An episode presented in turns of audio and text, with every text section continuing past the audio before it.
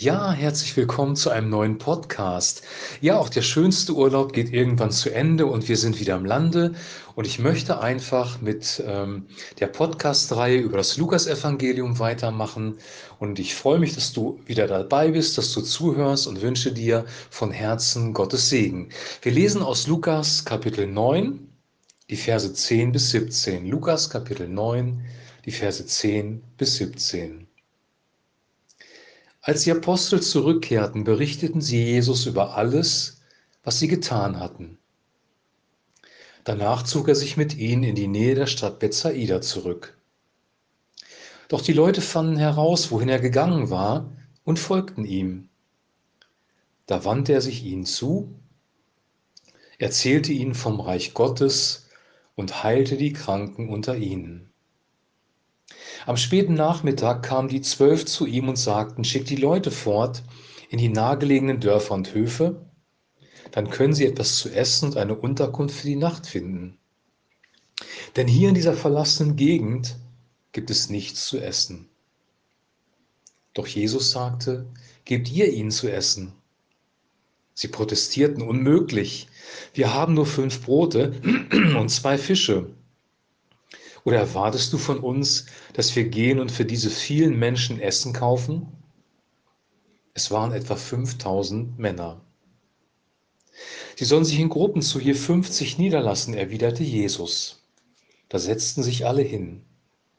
Jesus nahm die fünf Brote und die beiden Fische, blickte zum Himmel auf und er bat Gottes Segen für das Essen.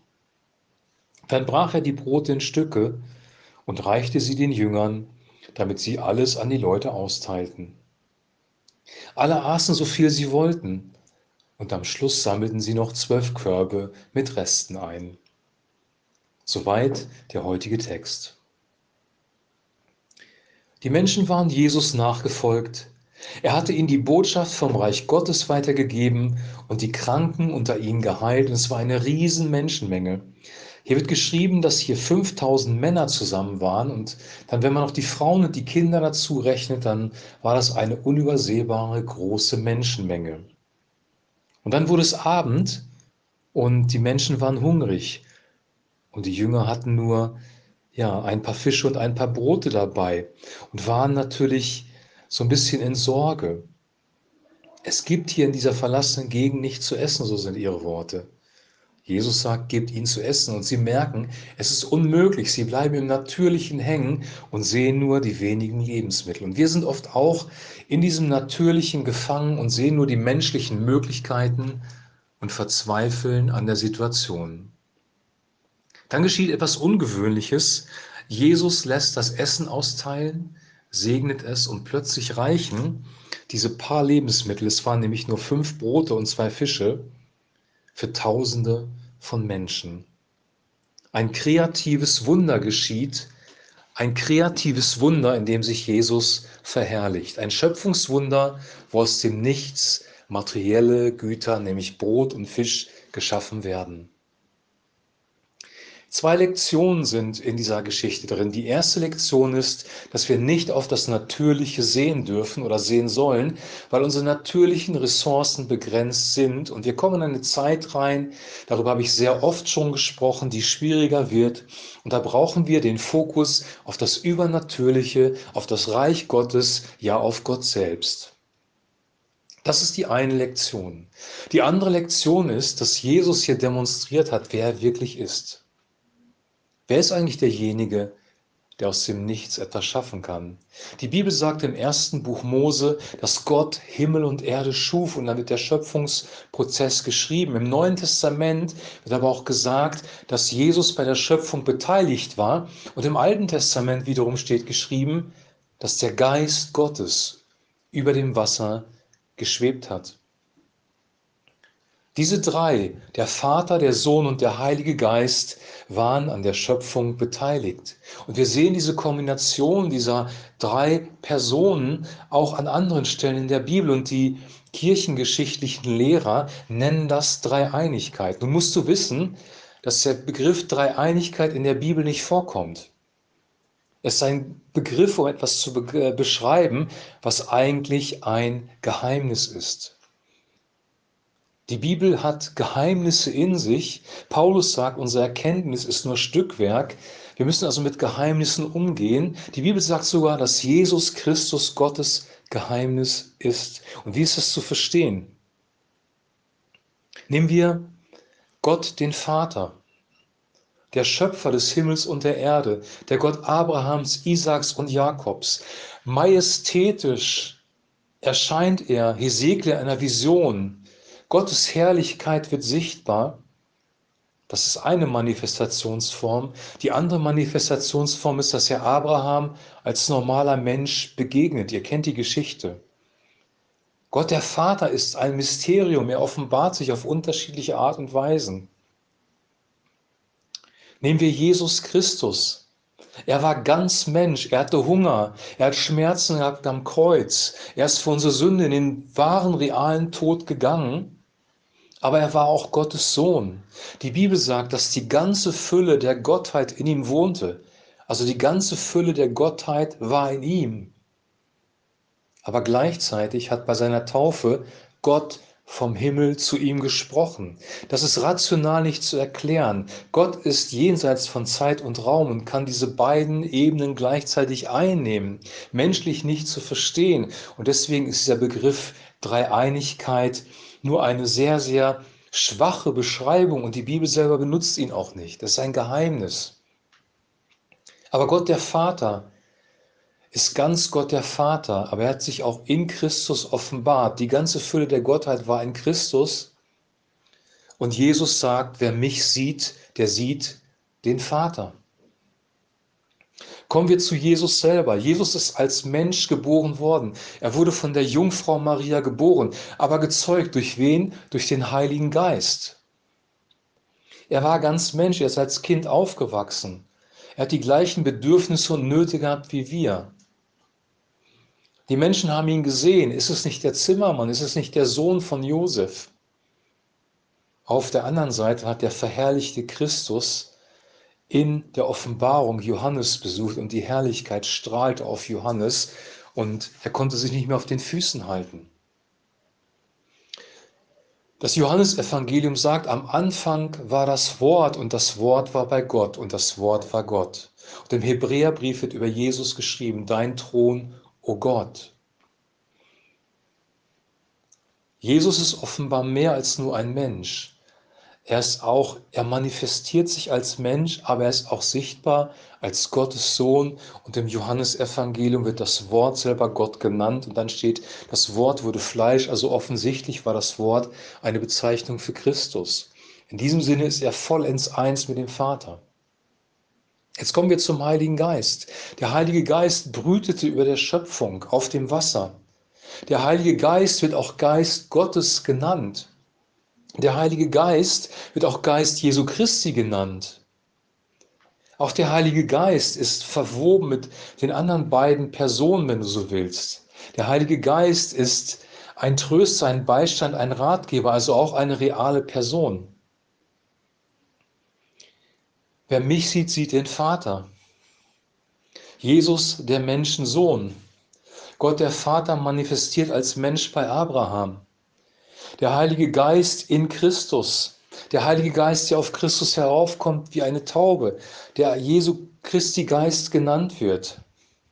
Wir sehen, dass es eine Verwobenheit gibt zwischen dem Vater, dem Sohn und dem Heiligen Geist und es keine Trennschärfe möglich ist, um diese drei zu trennen. Vielleicht kann man Gott als eine Art Überbegriff, also den Begriff Gott als eine Art Überbegriff sehen, wie ein Familienname. Und zu dieser Familie gehören halt drei Personen. Aber diese drei Personen sind nicht drei Personen getrennt voneinander, sondern miteinander verwoben. Ein Geheimnis, das man mit menschlichen Worten und menschlichen Gedanken nicht erklären kann. Und das, was ich hier mache, ist auch nur stümperhaft. Wir können dieses Geheimnis Jesu Christi nicht erklären. Auferstehung von dem Toten durch die Kraft des Vaters. Der Heilige Geist macht Christus lebendig. Der Heilige Geist bewirkt in uns eine Wiedergeburt.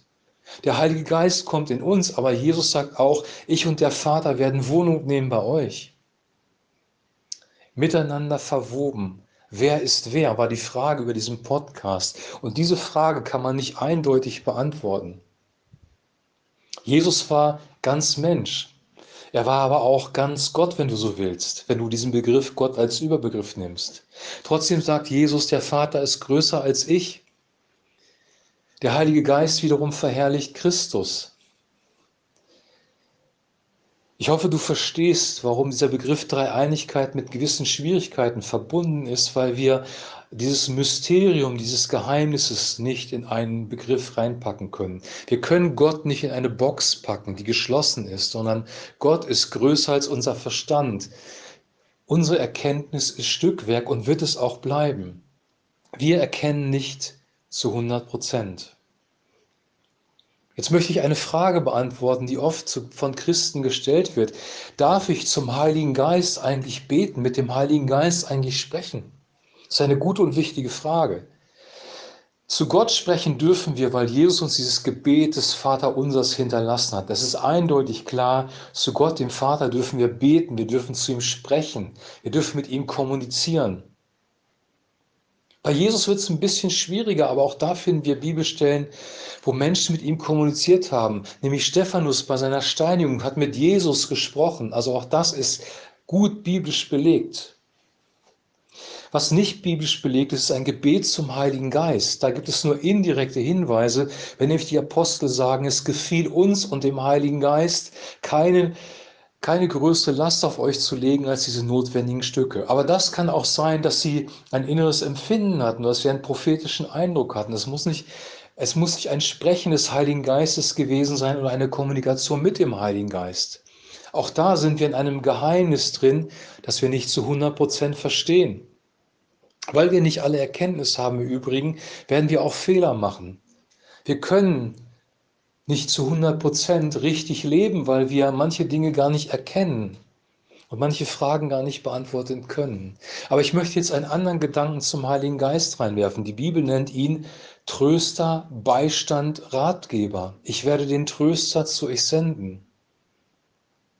Wenn Gott uns eine Person sendet, die er dann auch noch Tröster, Beistand und Ratgeber nennt, dann dürfte eigentlich klar sein, dass diese Person zu uns spricht. Und dann kann es natürlich auch sein, dass ich den Ratgeber um Rat frage und den Tröster um Trost bitte und den Beistand um Beistand anrufe. Von daher glaube ich persönlich, dass wir das dürfen, aber es ist kein Gebet hinterlegt in der Bibel, weil die Bibel nicht alles, was Christus gesagt und getan hat, aufgezeichnet hat. Wenn das der Fall gewesen wäre, könnte die Welt die Bücher nicht fassen, sagt die Schrift selber. Wir sind als Menschen begrenzt in Zeit und Raum. Wir sind auch begrenzt durch die Bibel. Die Bibel ist die Richtschnur für unser Leben. Wir können daran prüfen, was ist richtig und was ist falsch bis zu einem bestimmten Grad. Nämlich, was nicht der Schrift entspricht, können wir ganz klar ablehnen. Aber die Bibel wird dir zum Beispiel nicht sagen, welchen Ehepartner du heiraten sollst. Da musst du herausfinden mit Gott selber, ist das der richtige Weg, den du da gerade gehst. Es steht in der Bibel nicht der Name drin der Person, die du heiraten sollst. Wir sind also angewiesen auf das Wirken des Heiligen Geistes, des Beistandes, des Trösters, des Ratgebers und müssen versuchen, richtige Entscheidungen zu treffen. Und trotzdem treffen wir manchmal falsche Entscheidungen. Das betrifft dich und auch mich. Und ich wünsche dir und mir von ganzem Herzen, dass wir erkennen, dass wir nicht alles Wissen haben. Wir denken manchmal, wir können unser Leben regeln und im Griff haben und alles richtig machen. Aber das ist auch mit gutem Willen leider nicht möglich. Und wir brauchen die Gnade Gottes, die Vergebung Gottes jeden Tag, immer und immer wieder. Dass Gott uns barmherzig ist und wir brauchen die Leitung durch den Heiligen Geist. Und das Wichtigste zu wissen ist, dass das kein Unfall ist, weil die Welt in die Sünde gefallen ist, sondern der Mensch ist am Anfang der Schöpfung in Beziehung zu Gott geschaffen worden. Der Mensch war immer abhängig von Gott. Du bist abhängig von Gott. Ich bin abhängig von Gott. Der Mensch ist abhängig. Immer. Die Frage ist nur von wem oder von was. Und die einzige heilsame Abhängigkeit ist die Abhängigkeit von Gott. Der Podcast heute ist ein bisschen länger, weil hier viel mehr in der Geschichte drinsteckt, als nur, dass Speise produziert wird, wenn ich das mal so flapsig sagen darf, sondern hier stecken Geheimnisse drin. Christus offenbart sich auf eine Art und Weise, die Staunen hervorgerufen hat.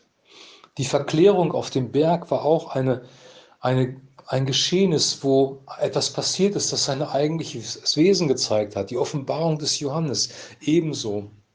Und ich wünsche dir und ich wünsche mir, dass wir Geheimnis Geheimnis sein lassen, dass wir auf das Unsichtbare sehen und nicht auf dem Sichtbaren hängen bleiben und dass wir uns leiten lassen durch den Heiligen Geist, weil der Heilige Geist führt uns immer richtig, er macht Christus groß und er zeigt uns die Herrlichkeit des Reich Gottes.